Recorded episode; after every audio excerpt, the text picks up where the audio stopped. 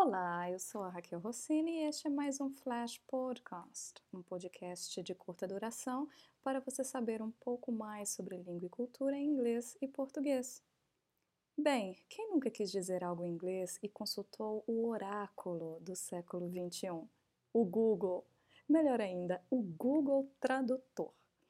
Mas quando você cuidadosamente traduziu palavra por palavra, percebeu que o texto ficou meio estranho?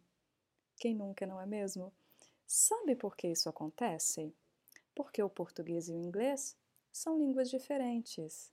Então, mesmo que uma palavra em português tenha um sinônimo, digamos, direto em inglês, ele pode não ser a expressão mais usual na língua inglesa, ou até mesmo a ordem de estruturação da sentença pode ser diferente.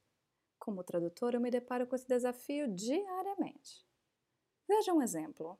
A palavra dominar tem uma palavra cognata correspondente em inglês, que é dominate. Porém, dependendo do contexto, é muito comum vermos take over como verbo utilizado com este sentido.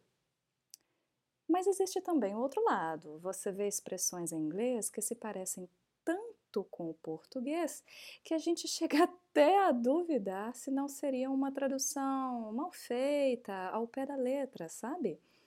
Mas não.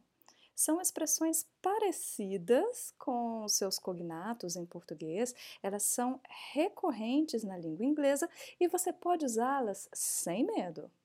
Hoje eu tenho três expressões para você. A primeira é desculpe o meu francês. Geralmente é utilizada quando queremos amenizar uma expressão impolida que iremos falar em seguida, não é? Em inglês, a expressão é excuse my French ou pardon my French e é usada com o mesmo sentido. Veja um exemplo do Cambridge Dictionary Online. Pardon my French, but that's a damn shame. A segunda expressão é dar um tiro no pé. Quem nunca viveu uma situação em que tomou uma atitude que prejudicou a si mesmo, não é? Em inglês, pode-se dizer shoot oneself in the foot. Por exemplo, the company may have shot itself in the foot over this issue. Por fim, eu tenho uma palavra deliciosa, bem conhecida dos brasileiros: polenta. E em inglês escreve-se do mesmo jeito e pronuncia-se, adivinhe? Polenta. Deu até fome agora, não é? Bom, espero que você tenha gostado deste, deste Flash Podcast e acompanhe novas postagens me seguindo na sua plataforma de streaming da sua preferência.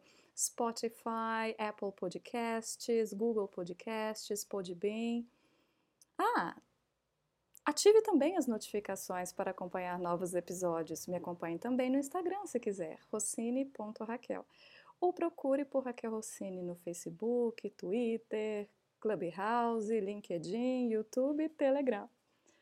Até o próximo episódio!